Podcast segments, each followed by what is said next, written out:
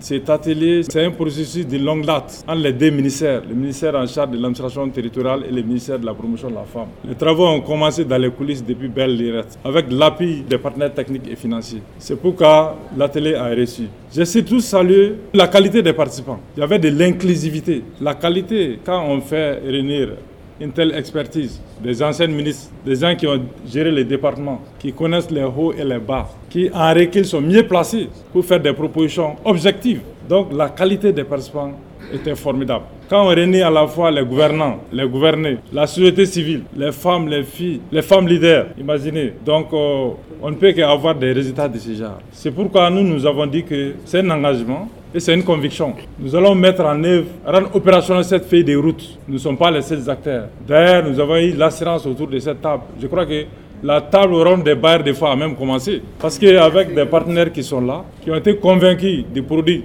mis à disposition par l'atelier, qui se sont engagés à faire des plaidoyers pour mobiliser les partenaires à nous accompagner dans la mise en œuvre de cette feuille de route.